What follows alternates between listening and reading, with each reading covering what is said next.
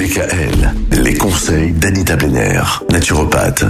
Anita, cette semaine, on parle d'alcoolisme. Comment est-ce qu'on fait? Par où est-ce qu'on commence quand on est confronté à ça, cette addiction qu'est l'alcoolisme? Alors, c'est un vrai problème de société et notamment chez les jeunes qui connaissent l'ivresse plus tôt et plus souvent que leurs aînés. Mais quel que soit l'âge, la personne alcoolique n'entreprend généralement une démarche de soins que sous la pression, soit d'un médecin ou de son entourage familial ou suite à une injonction. Elle va pas le faire automatiquement quand elle se rend compte que vraiment. Euh, D'elle-même, c'est- assez rare, surtout quand la personne est dans le déni. C'est Mhm. souvent le cas.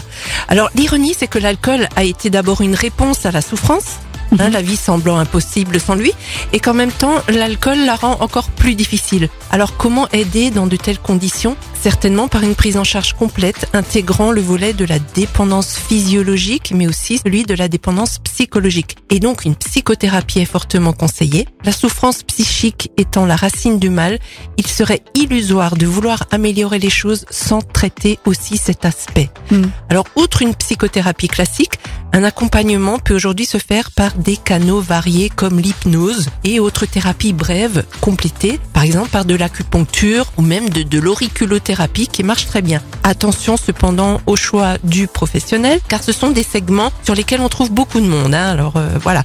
Donc selon le degré de dépendance, un sevrage hospitalier est quelquefois indispensable avec un suivi par un ou une addictologue.